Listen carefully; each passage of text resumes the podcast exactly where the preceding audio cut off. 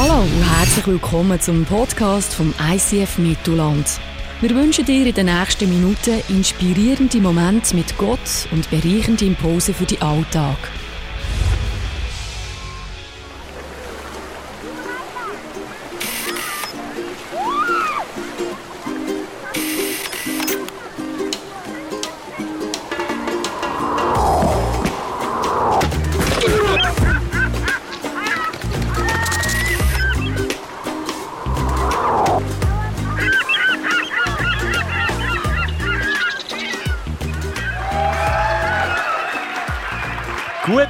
Miteinander.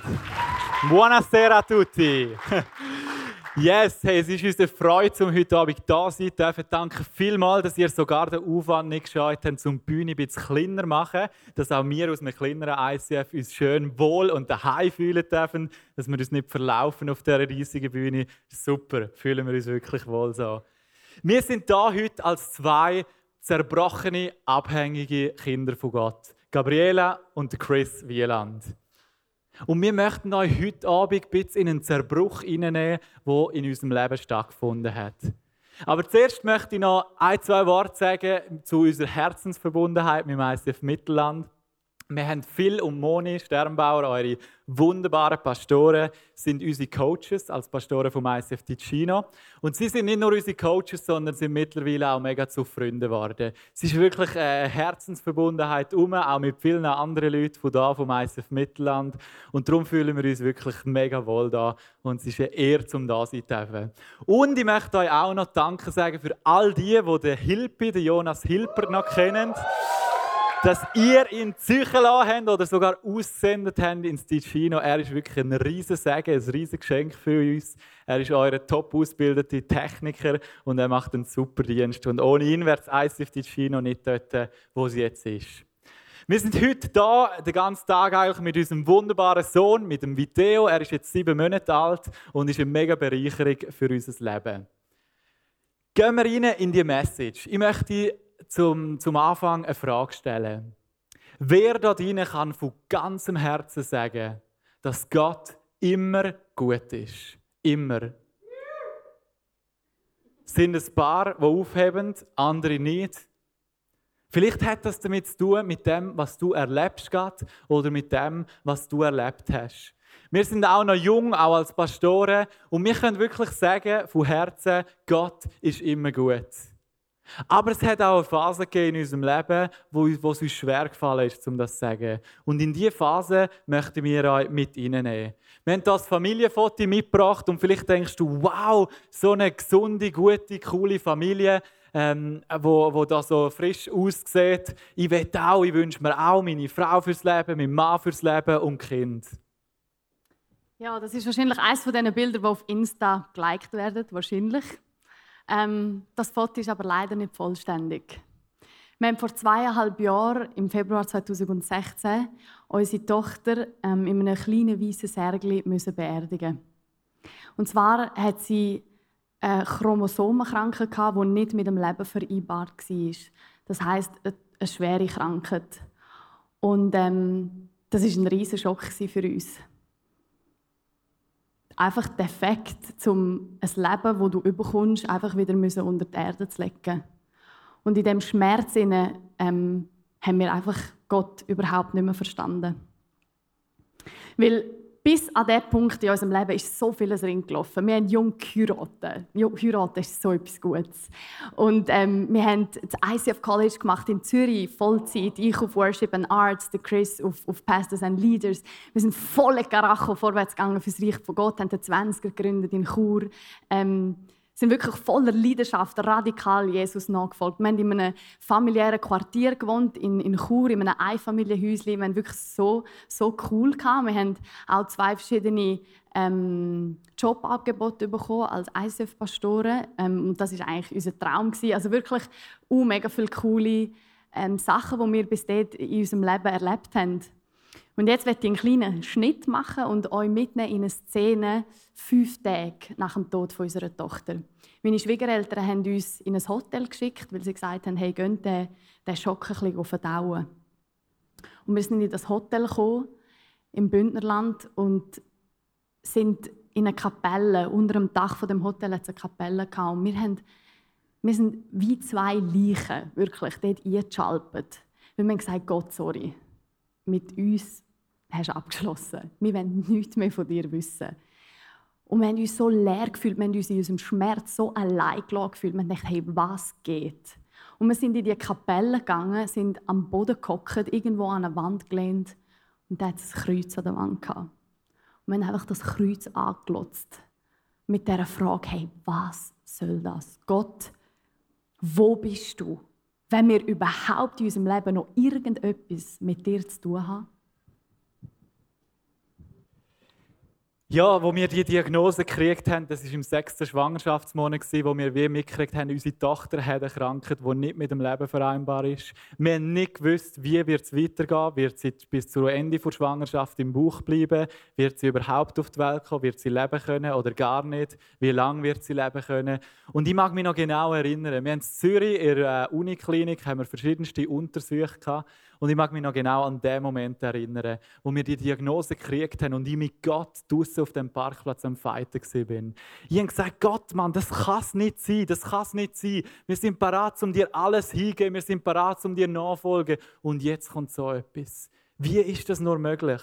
Und ich habe gesagt, Gott, ich bitte wirklich, dass du ein Wunder tust und meine Tochter heilst. Weil ich gewusst, das Schlimmste, das war eigentlich meine Worst-Case-Vorstellung. Ein Kind haben, wo, wo, nicht, wo, wo stirbt oder wo, wo nicht lebensfähig ist. Und dann habe ich wie gesagt, hey Gott, dein Wille soll geschehen und nicht mein Wille soll geschehen. Und gleichzeitig habe ich gesagt, hey, aber Gott, was ich wirklich nicht verträge, was ich nicht verträge, ist, wenn ich meine Tochter leiden sehen muss. Und unsere Tochter ist dann nach neun Monaten, nach einer Schwangerschaft, auf die Welt gekommen und natürliche Geburt, alles gut gegangen. Und dann, wo sie auf der Welt war, ist es auf und ab gegangen. Man hat wie nicht recht gewusst, packt sie es, packt sie es nicht. Es war ein riesiger Kampf, der losgegangen ist. Und sie hat 33 Stunden hat sie gelebt. Und in diesen 33 Stunden hat es mal einen Moment gegeben, wo wir wie gemerkt haben, jetzt ist sie, geht es ihr wirklich einfach nur noch schlecht. Jetzt ist sie nur noch am Leiden und, und das hat unser Herz zerrissen. Das hat mein Vaterherz zerrissen, so meine Tochter so leiden gesehen. Und an dem Moment haben sich unsere Gebete angefangen umdrehen. Von Gott, heil unsere Tochter, hin zu Gott, nimm unsere Tochter heim und erlöse sie von dem Schmerz. Und viele da drinnen sind jetzt vielleicht noch nicht Eltern, aber dass du das als Eltern sagen kannst, dass du Gott darum bitten kannst, dass er deine Tochter heimnimmt, das braucht viel, bis du an diesen Punkt kommst. Und gleich ist es dann noch mal ein paar Stunden gegangen, bis sie dann wirklich gehen können hat. Und in dem Moment ist mein Schmerzlevel einfach überschritten worden. Und weißt du was? Wenn dieses Schmerzlevel in deinem Leben überschritten wird, dann redet man von einem Trauma. Das ist etwas, was so einschneidend ist, etwas, was so gravierend ist, was so wehtut, wo einfach Spuren hinterlässt und Zeit braucht zum Verheilen. Und für uns ist das definitiv ein Trauma. Und gleichzeitig zurück zu der Situation, die Gabriele vorher geschildert hat, auf dem Kapellenboden, hat uns dort Gott eine Offenbarung geschenkt. Und zwar möchten wir das Statement machen, dass Gott, der den Schmerz nicht verhindert hat, ist der Einzige, der uns in unserem Schmerz trösten kann. Wir haben wie gemerkt, der Gott, der das zulassen hat, dass der Schmerz bis zu uns hergekommen ist, ist der Einzige, wirklich der Einzige, der uns in dem Schmerz, in dem Zerbruch heilen kann. Und das ist für uns die Rettung, die Lösung, dass wir wieder können haben, uns in die Arme von dem Gott gehen lassen und sagen, wir brauchen dich so fest. Der erste Punkt, den wir machen heute Abend, ist, Gott ist gut. Ich werde den Satz nochmal lesen. Gott, der den Schmerz nicht verhindert hat, ist der Einzige, der uns in unserem Schmerz trösten kann.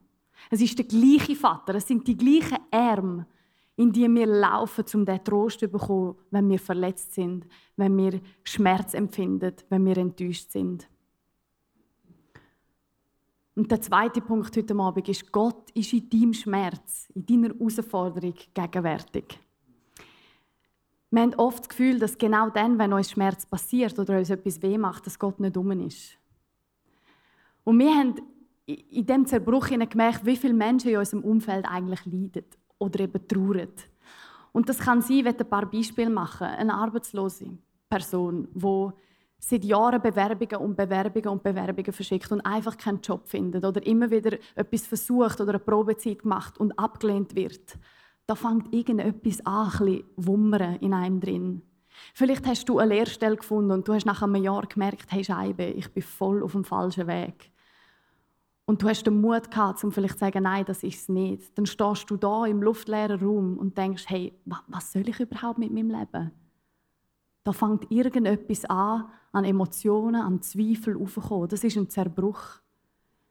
Vielleicht hast du Vater oder Mutter verloren und hast schon als junger Mensch müssen Trauer in deinem Leben annehmen.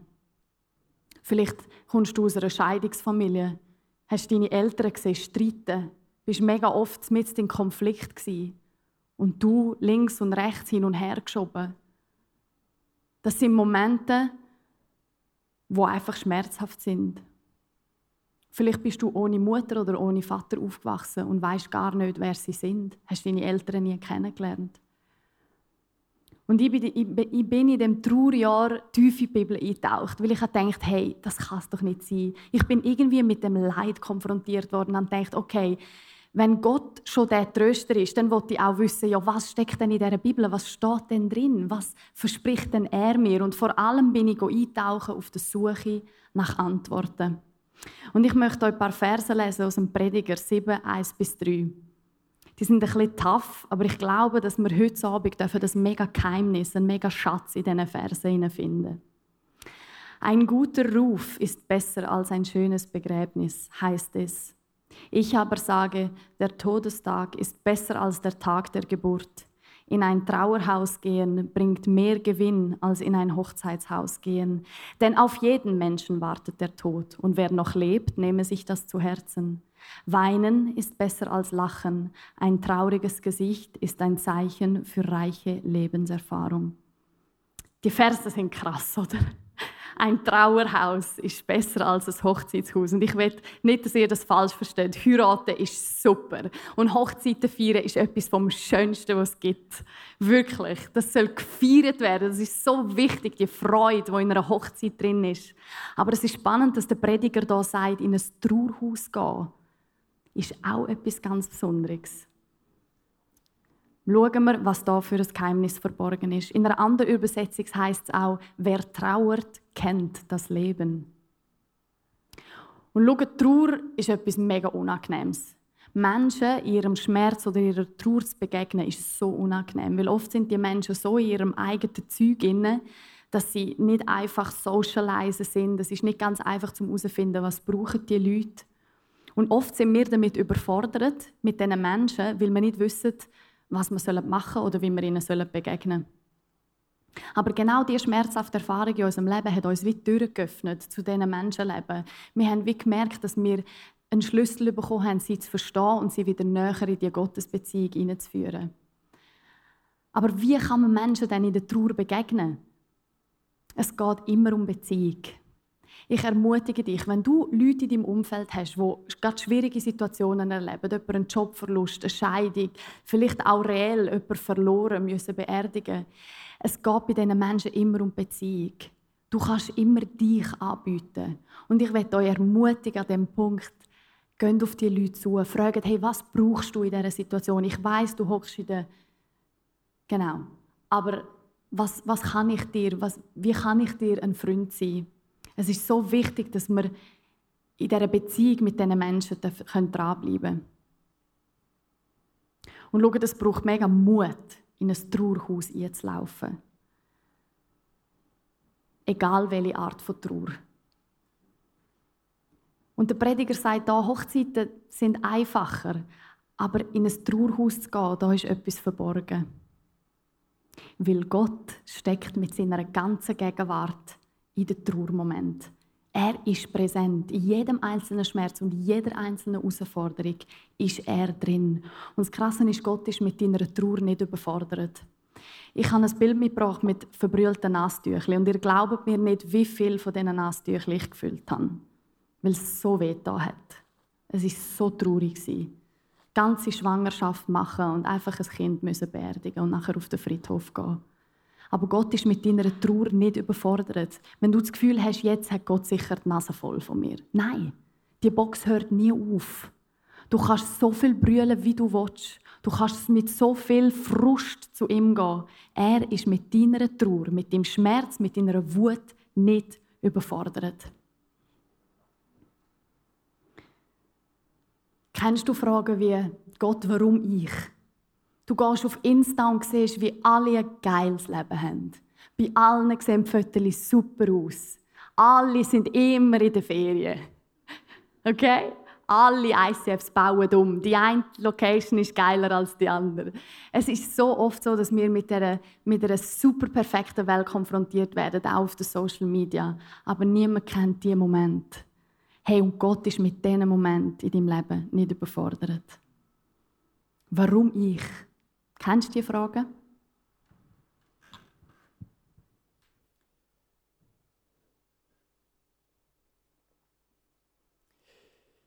Wir verkaufen Jesus und das Evangelium so oft als, als etwas Billiges, als ein billiges Produkt. So, so nach dem Motto: Hey, wenn du Probleme hast in deinem Leben, lade einfach Jesus ein und dann ist alles wieder gut. Das klingt so wie so eine, so eine Supermarktwerbung. Hey, wenn du das neueste iPhone kaufst, dann wird dein Leben für immer besser werden.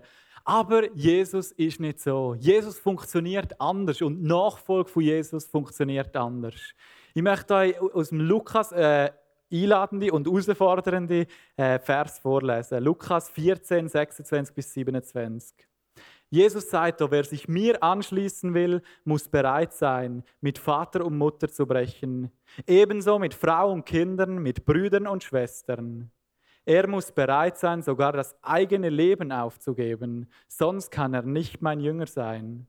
Wer nicht sein Kreuz trägt und mir auf meinem Weg folgt, kann nicht mein Jünger sein. Hey, das sind mega heftige, radikale Worte, die Jesus da braucht. Wenn du nicht parat bist, um alles hinter dir zu lassen, kannst du nicht mein Jünger sein. Und Jesus redet auf um einen Preis. Und Jesus nachfolgen hat einen Preis. Es kostet uns etwas, Jesus zu nachfolgen. Es heißt sogar, eben, es kostet uns alles. Und wir müssen uns wie bewusst sein oder uns überlegen, sind wir parat, um diesen Preis zu zahlen? Lohnt es sich, um diesen Preis zu zahlen? Jesus geht dann weiter mit einem Beispiel, wo er sagt, du bist ja auch, wenn du ein Haus baust, dann tust du dir auch zuerst Kosten überschlagen. Nicht, dass du nachher beim Fundament merkst, oh Scheibe, jetzt ist das Geld ausgegangen, jetzt kann ich nicht mehr weiterbauen und alle sich lächerlich machen über dich. Sicher auch der Michael Finger und sein Team, wo sie da den Umbau geplant haben oder wer auch immer das alles geplant hat, haben ganz sicher Kosten überschlagen. Könnt ihr als ISF Mittelland die, die Kosten finanzieren? Weil sonst bist du ja blöd, wenn du es anfängst und nachher musst du irgendwie das Leben lang auf einer Baustelle Celebrations machen. Ich habe auch noch das Bild mitgebracht von einer Bauruine. Das sieht man sogar in der Schweiz, wo es uns eigentlich so gut geht, dass einfach Sachen nicht fertig gebaut werden. Und wir wollen euch heute ermutigen und herausfordern, zum ganze Sachen mit Jesus zu machen und zum parat sein oder zum, zum Ja sagen, um diesen Preis auch zu zahlen. Das zweite Beispiel ist vielleicht ein bisschen weiter weg für uns, wo, wo er sagt, wenn du ein Heer in den Krieg äh, schickst, dann äh, tust du auch abwägen, ob das Heer genug stark ist, genug groß ist, um das andere zu besiegen. Vielleicht kennen ihr den Film 300, ist schon ein bisschen älter, aber dort sind es 300 Leute gegen ein Heer von Tausenden von Leuten kämpfen gegangen. Gut, dort haben sie, soweit ich mich erinnern kann, keine andere Wahl gehabt. Aber wenn du die Wahl hättest, würdest du es wahrscheinlich nicht machen. Denkst ja, ist ja blöd. Die Frage ist, wie ist es denn mit Jesus? Und er schließt dir den Abschnitt ab, wo wirklich mega herausfordernd ist, mit niemand von euch kann mein Jünger sein, wenn er nicht zuvor alles aufgibt, was er hat. Und wie Gabriele vorher schon gesagt hat, wir haben in Chur gewohnt, wir haben ein wunderbares Quartier, ein wunderbares Haus, perfekter Ort zum Familie gründen. Unsere Familien sind nach. Gut, vielleicht wünschst du dir das nicht, dass deine Familien nach sind, weil du es nicht so gut hast mit ihnen. Aber bei uns wäre es wirklich ein mega Segen gewesen. Und gleichzeitig haben wir gemerkt oder die Berufung gekriegt im ISF College, dass Gott uns ins Tessin ruft. Und wir haben wie gewusst, es kostet uns etwas. Es kostet uns etwas, um das Häuschen zu verlassen. Es kostet uns etwas, zum Wegsein von unseren Freunden, von unseren Familien, um in einen neuen Ort mit einer neuen Kultur und neuer Sprache einzutauchen. Aber wir haben wie gesagt, wir wollen parat sein, um diesen Preis zu zahlen. Und der Start in Lugano war nicht easy. Es ist wirklich alles so neu gewesen, alles so herausfordernd gewesen. Aber dann der Hammer war, dass nach zwei Monaten die Diagnose ist. Die Diagnose, dass unsere Tochter eine Krankheit hat, die nicht mit dem Leben vereinbar ist. Und in dem Moment haben wir uns hinterfragt, hey, sollen wir wieder zurück, sollen wir Zelt abbrechen? Wir werden am liebsten hätten wir alles stehen und liegen lassen. Dann gesagt, hallo, wir, wir, wir, wir geben alles, folgen dir nach und dann so etwas. Und meine Frage ist, was passiert mit deiner Berufung? Was passiert mit dem, was Gott dir aufs Herz gelegt hat? Vielleicht hast du einen Traum oder eine Vision. Was passiert mit dem Traum oder der Vision, wenn das Schlimmste eintrifft, wo du dir vorstellen kannst? Bist du bereit, um immer noch den Preis zu zahlen, Gott nachfolgen und das in die Realität umsetzen? Wir haben dieser Message heute Thema, äh, den Titel gegeben, No Compromise. Kein Kompromiss. Und ich glaube, Jesus, ich glaube es nicht nur, ich weiß es, Jesus ist kein Kompromiss eingegangen. Jesus ist bis ans Kreuz gegangen. Er hat den Preis gezahlt für dich und für mich. Er hat jeden einzelnen Tropfen Blut vergossen für dich und für mich. Er ist den Lauf gelaufen bis an den schmerzhaften Tod am Kreuz. Aus Liebe zu uns. Und dann ist einfach nichts anderes als richtig, dass auch wir parat sind, um einen Preis zu zahlen, um ihm nachfolgen. Und schau, wir sitzen alle im gleichen Boot. Alle. Ich sitze genau im gleichen Boot wie du. Wir sind nicht irgendwelche Superheroes, die es geschafft haben, die es gecheckt haben, die das Leben im Griff haben. Aber wir haben gelernt, wir sind unterwegs und wir entscheiden uns immer wieder. Wir laufen den Lauf und wir gönnen Jesus, wir folgen ihm nach mit allem, wo wir sind und haben.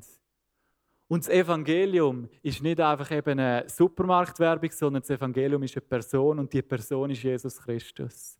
Und er wünscht sich eine tiefe Beziehung mit dir. Und für diese Beziehung, liebe Leute, für diese Beziehung lohnt es sich zum Kämpfen, weil in dieser Beziehung mit ihm können wir so viel empfangen, so viel Sagen kriegen. Hast du Kosten schon mal überschlagen? Hast, bist du dir bewusst, dass Jesus Nachfolgen auch einen Preis hat? Ja, das ist äh, mega ermutigend. Gib alles auf. Alles. Sind ihr ready? Hey, schau, Jesus nachfolgen, das ist einfach das Beste, was man machen kann. Volle Karacho, einfach gehen. Und wir sind gegangen. Und es kommen Touch-Momente. Aber der Punkt ist, ob die dich brechen oder ob sie dich besser machen. Und das Krasse ist, es bleibt ja nicht einfach bei dem Leben. Man redet von viel Leid, von viel Schmerz, von viel Herausforderung. Und vielleicht spürst du das in deinem Leben. Du hast das Gefühl, irgendwie, es geht mega harzig vorwärts. Aber das ist nicht alles. Weil wir haben eine Verheißung, wir haben einen Blick nach vorne. Es ist vielleicht mega schlimm, was hinter dir liegt. Aber ich kann dir eins versprechen, das, was vor dir liegt, ist so gewaltig. In Jesaja im Alten Testament sagt der Prophet Sachen, die werden passieren, wenn wir werden einmarschieren in den Himmel, in die Ewigkeit. Es erwartet dich eine Ewigkeit voller Freude, wo wir nur noch werden Party machen. Da wird es nur noch Hochzeit geben das wird nur noch fein, das wird nur noch gut. Es ist einmal schade, wenn die Hochzeiten fertig sind, dann geht der Alltag wieder los. Aber es ist wirklich so, es erwartet uns eine Ewigkeit ohne Hass, ohne Schmerzen, ohne Trennung, ohne Verlust, ohne die, die Arbeit, also so viel Anstrengendes.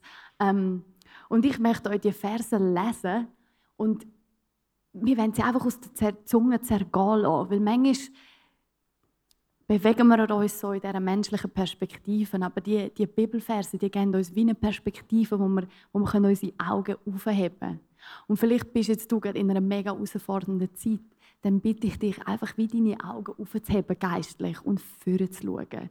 Weil ja, wir haben Leiden für kurze Zeit auf dieser Welt. Aber das, was uns nachher erwartet, ist so viel gewaltiger.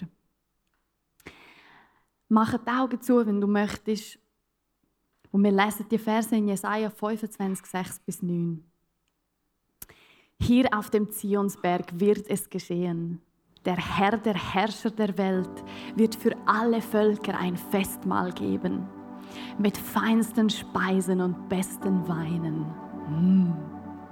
Mit kräftigen, köstlichen Speisen und alten, geläuterten Weinen Hier wird er den Trauerflor zerreißen, der allen Völkern das Gesicht verhüllt. Er wird das Leichentuch entfernen, das über den Nationen liegt.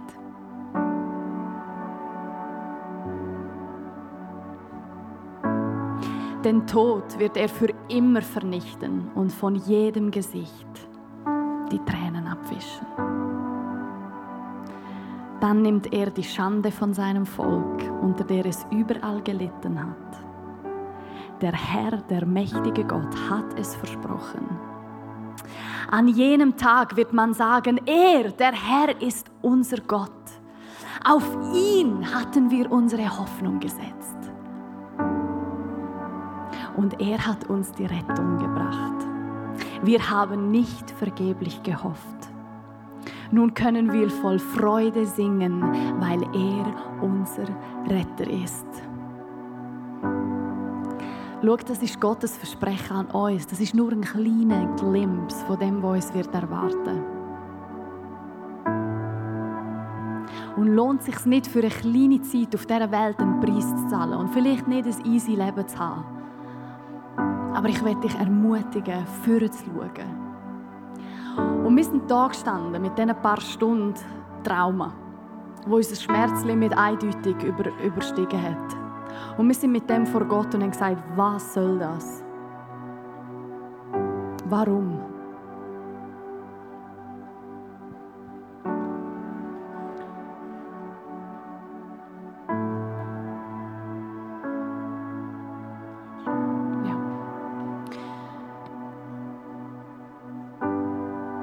Sind mit dieser Verletzung vor ihn gegangen und er hat uns nach und nach aufgezeigt, dass Gott mit unserer Tochter war.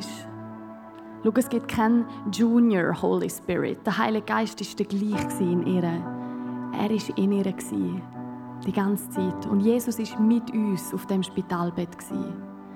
Und das Dritte, wo wir wie eine Offenbarung bekommen haben nach einem Zeitchen, war, dass, dass dass Gott einen Engel losgeschickt hat, um sie zu holen. Und es wie einen Kampf gegeben hat in der unsichtbaren Welt. Weil der Teufel hat genau gewusst, unser Worst-Case-Szenario war nicht der Tod. Unser Worst-Case-Szenario, wie Chris gesagt hat, war, wenn sie leiden muss. Und wo hat der Teufel probiert einzuhaken? Genau dort. Und wir glauben, dass es dort wie einen Kampf gegeben hat, weil, weil der Teufel genau gewusst hat, was für eine Kraft in der Berufung liegt, die Gott uns gegeben hat. Und der Moment hätte uns brechen können. Ich habe ein Bild mitgebracht vom Grabstein von unserer Tochter. Und schau, ein Grabstein kann in deinem, in deinem Lauf, in deinem Leben immer zu einem Meilenstein werden. Die Transformation die kann nur Jesus machen. Nur der Heilige Geist kann die Grabstein in deinem Leben zum Meilenstein umtransformieren.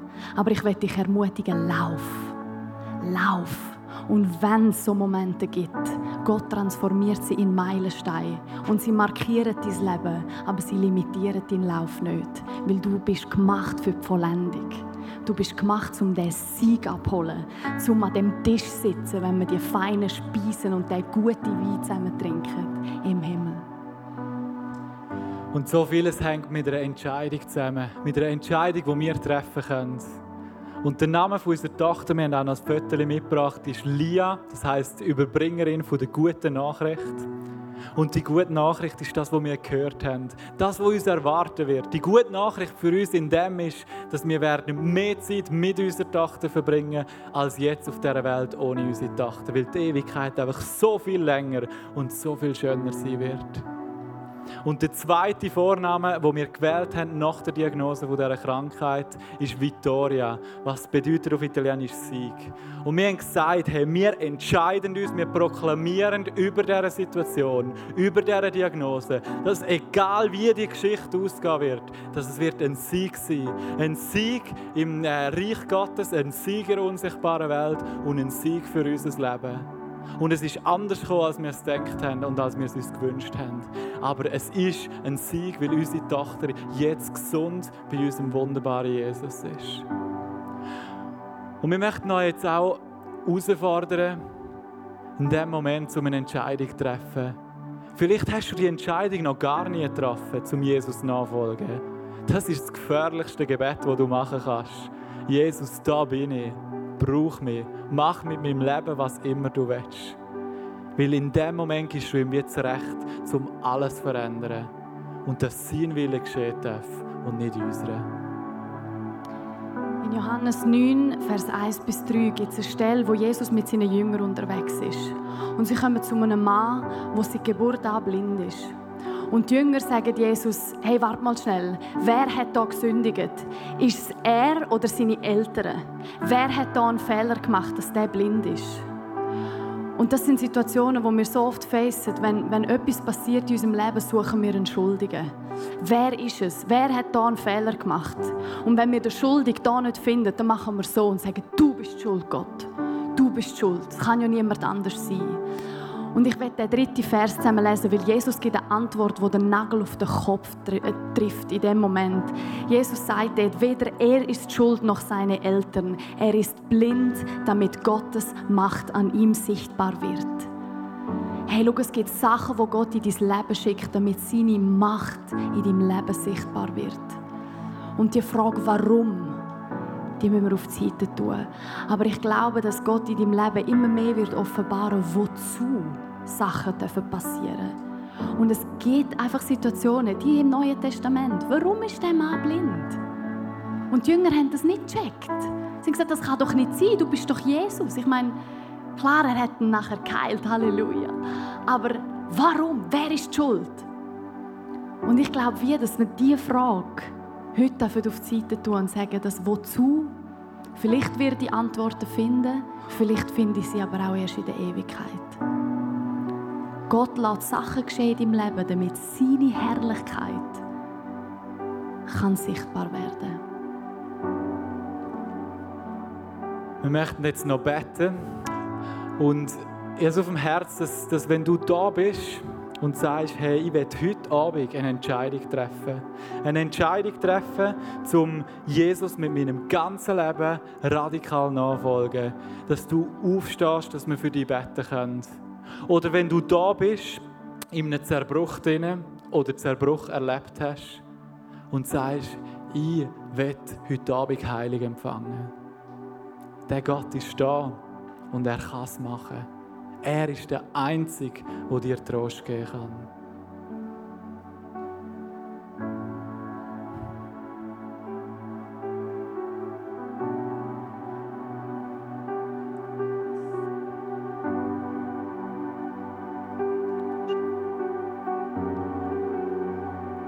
Jesus, ich danke dir für all die Menschen. Du siehst ihre Herzen. Du kennst ihre Wünsche, ihre Sehnsucht, ihre, ihre Fragen, die sie haben. Die Sachen, die unklar sind. Und ich bitte wirklich, Heiliger Geist, dass du jetzt einfach zu den Menschen, die jetzt eine Entscheidung getroffen haben, um dir nachfolgen, dies Ja dazu gibst und sagst, und ich helfe dir, dass du das schaffst und ich helfe dir, um den Lauf vollenden und ich helfe dir, um den Preis zu zahlen. Und dass du bei den Leuten, die da sind, mit zerbrochenen Herzen, mit vielleicht Träumen, die verplatzt sind oder die drohen zu verplatzen, mit Fragen, die unbeantwortet sind, dass du die Menschen, Heilig Geist, jetzt erfüllst und berührst mit deiner Gegenwart. Du bist der Einzige, bei dem wir Trost finden können. Ich proklamiere deinen Sieg, Jesus Christus, über jedem Leben von jeder Person, die jetzt aufgestanden ist und von jeder Person, die da am Sitzen ist. Ich proklamiere deinen Sieg. Dein Sieg, du hast den Preis gezahlt, du hast den Lauf vollendet und du hast gesagt, es ist vollbracht. Es ist vollbracht. Und dort, wo Hoffnungslosigkeit ist, sprich ich neue Hoffnung hinein. Neue Hoffnung auf eine Zukunft, auf eine Ewigkeit mit dir, wo wunderschön sein wird. Ich habe den Eindruck, dass es Leute da hat heute Abend, die, die immer noch nicht glauben, dass Gott im Schmerz drin war. In dem Moment, wo du eine Ohrfeige kassiert hast in deiner Seele, in dem Moment, wo du den Schmerz erlebt hast, dass er nicht da war. Und ich brich jetzt in Jesu Christi Namen die Lüge, dass Gott Vater, Jesus und Heiliger Geist in deinem Schmerz abwesend sind. Weil die Wahrheit ist, dass die Dreieinigkeit in deinem Leben sitzt. und mit dir geht. Durchs Höchst und durch Tiefs. Jesus ist dort. Auch wenn es so, so weh da hat. Er ist dort. Als er am Kreuz gehangen ist, hat er an dich gedacht. Er ist für deinen Moment. Er ist für dein Trauma. Er ist für deine Verletzung gestorben.